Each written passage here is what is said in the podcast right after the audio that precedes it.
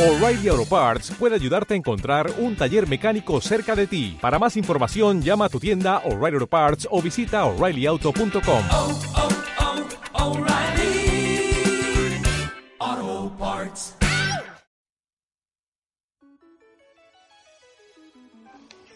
Capítulo V. Aquel cabo y los cuatro soldados no olvidarán tan fácilmente la noche del 2 de enero de 1975. Eran las once cuando uno de los componentes de la patrulla de vigilancia de la torre principal del polígono de tiro de la base aérea de Zaragoza avisó a sus compañeros. Mirad, ¿qué es esa luz? Allí, allí. El cabo y los soldados asomaron a los ventanales de la torre y, en efecto, como a tres kilómetros descubrieron sobre tierra una luz roja. Al principio creímos que se trataba de un tractor, pero la luz era muy intensa. Además se encontraba en terreno del polígono, donde, según pudimos deducir después de observar detenidamente. Estaba muy cerca de una caseta de barro que llaman de Zapata. Pero, ¿qué podía hacer un tractor en pleno polígono de tiro y aquellas horas? Para llegar a, estas primeras declaraciones de los testigos de aquel avistamiento ovni en mitad de un área militar me vi obligado a dar numerosos rodeos. Por supuesto, la información jamás me habría sido dada de fuente oficial, así que tuve que ingeniármelas para reunirla por otros canales. Y esperé. En realidad no tenía prisa. Yo sabía, ya por experiencia, que los datos de una visualización de este tipo quedan siempre grabados y muy bien grabados en los cerebros de los testigos. Pero además era preciso saber aguardar.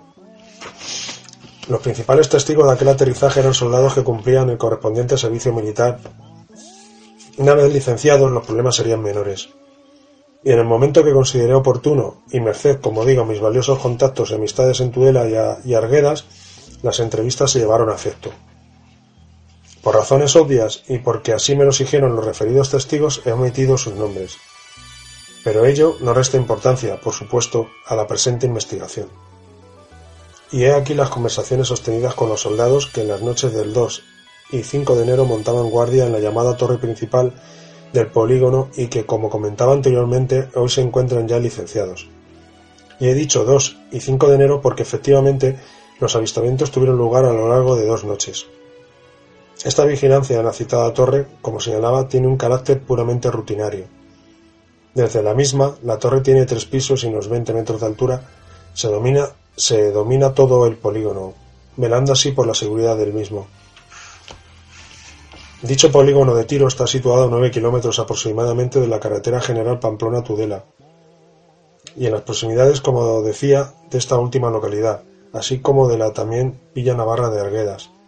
Pero sigamos con el testimonio de los testigos. Por espacio de una media hora, continuaron explicándome, mantuvimos la vigilancia de la extraña luz roja.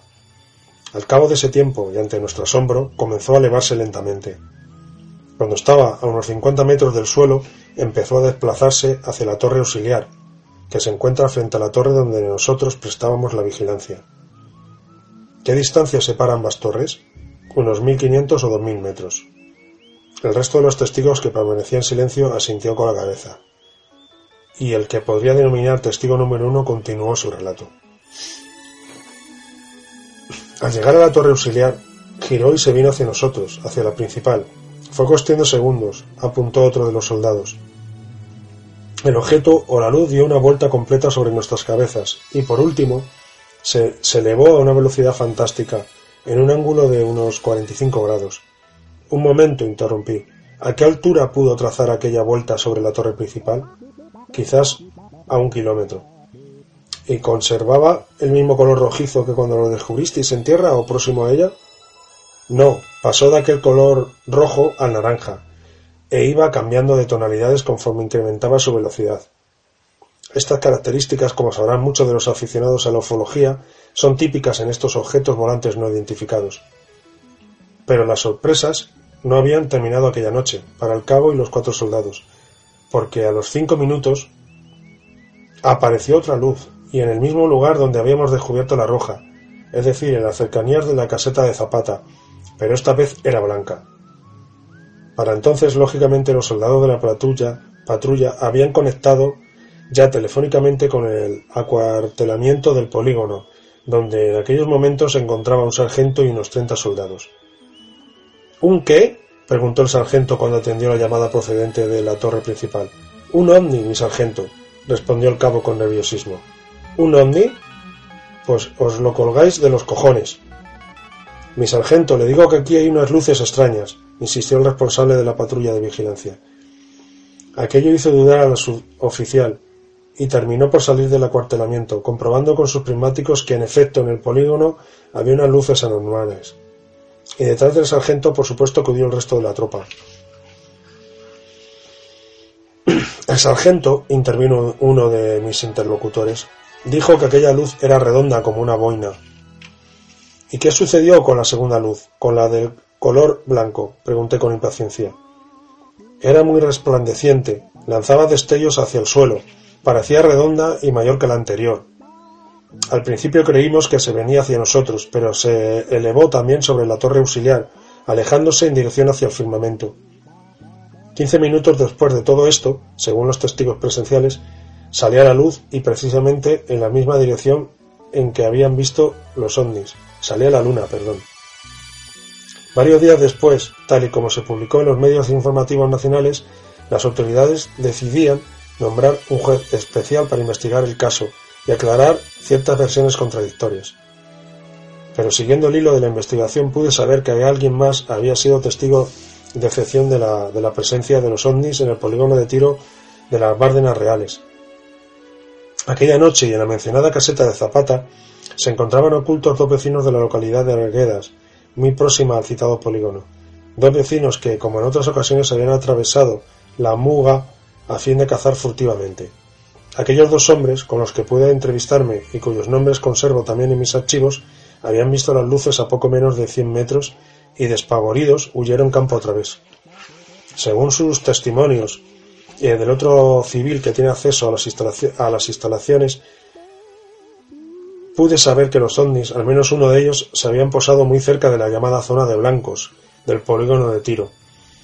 Dicho sector se halla ubicado frente a las dos torres mencionadas y, según dicho civil, en él hay enterradas o semienterradas numerosas bombas que no han hecho explosión en los diferentes ejercicios de tiro de los reactores que utilizan dicho polígono y que despegan de la mencionada base aérea de Zaragoza.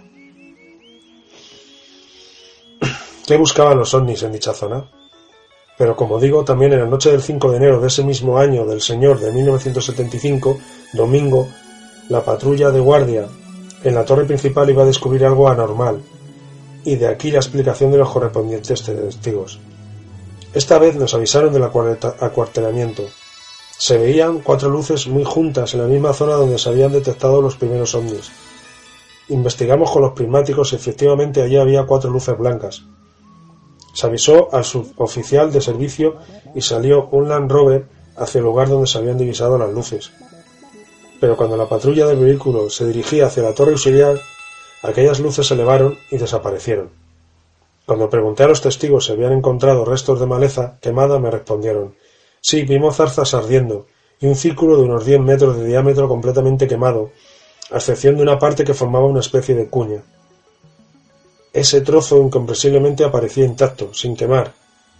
Cuando con la luz del día los encargados de la investigación oficial entre los que se encontraban por supuesto los norteamericanos, llegaron hasta el lugar, afirmaron que aquello había sido obra de los cazadores. Pero la noticia, naturalmente, a pesar de la prohibición de las autoridades militares, terminó por filtrarse.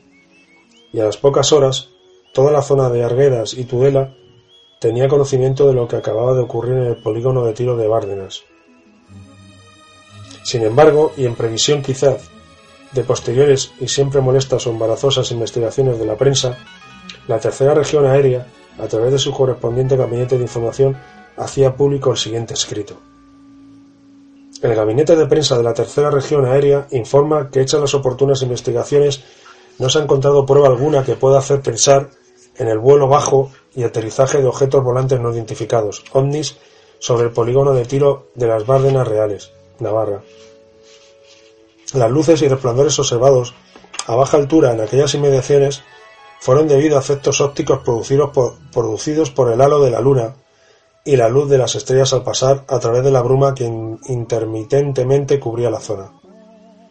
La noticia, distribuida por la agencia Cifra, fue publicada en los periódicos de todo el país el 9 de enero de 1975. Naturalmente, sobra todo comentario. estaba claro que la Administración no deseaba reconocer el aterrizaje y presencia incuestionable de los ovnis sobre la zona militar de Bárdenas. Y era comprensible.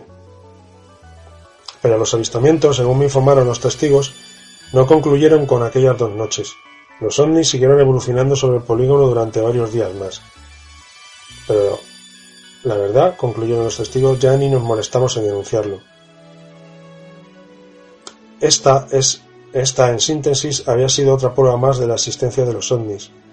Pero antes de abandonar la zona de Tudela y Arguedas, iba a tener conocimiento de otro caso ovni, igualmente clasificado como top secret por las fuerzas aéreas del país. La información proporcionada por un civil que desarrolla de forma habitual su profesión de médico entre las fuerzas aéreas españolas me ofrecía toda garantía de autenticidad. Por otra parte, en mis archivos había constancia de casos similares, pero veamos. Según este médico, algunos días antes del primer avistamiento y aterrizaje ovni sobre el polígono de tiro de Bárdenas, la estación de radar eh, de radar Siesta de Calatayud había detectado un objeto desconocido a gran altura y sobre la vertical de la mismísima ciudad de Zaragoza.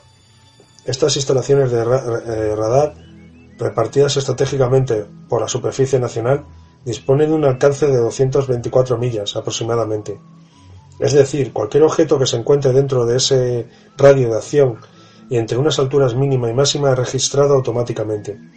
El procedimiento de identificación, si es que dicho objeto no figura en las rutas previstas con anterioridad por los controladores aéreos, es siempre el mismo. Al cabo de tres alarmas, y si así lo disponen los mandos superiores, los interceptores más próximos despegan al encuentro e identificación del objeto fantasma. Pues bien, dicha instalación militar de Calatayud detectó uno de estos objetos sobre la ciudad de Zaragoza. Al parecer se encontraba a gran altura e inmóvil. Concluidas las alarmas de rigor, despegaron los reactores de la propia base aérea de Zaragoza. Según el testimonio de este medio, obtenido en la mencionada base, los pilotos pudieron visualizar en sus propios eh, radares, así como ópticamente, un ovni de considerables dimensiones que instantáneamente comenzó a elevarse, obligando a los interceptores a suspender la persecución a causa de la gran altura a la que había ascendido. Pero, a decir verdad, no siempre las Fuerzas Armadas muestran el mismo recelo a la hora de facilitar información sobre el fenómeno ovni. Y uno de los más sorprendentes ejemplos de lo que digo lo pudimos comprobar en aquellas mismas fechas del mes de enero de, enero de 1975, a la vista de una nota de la oficina de prensa de la Capitanía General de la Sexta Región Militar, radicada en Burgos, y en la que no solamente se hacía una detallada descripción del ovni visto por cuatro soldados en las proximidades de la carretera de Santander a Burgos, sino que además se respaldaba totalmente el relato hecho por estos soldados de la Academia de Ingenieros del Ejército de Tierra. Pero, ¿qué decía aquella nota oficial sobre los ovnis?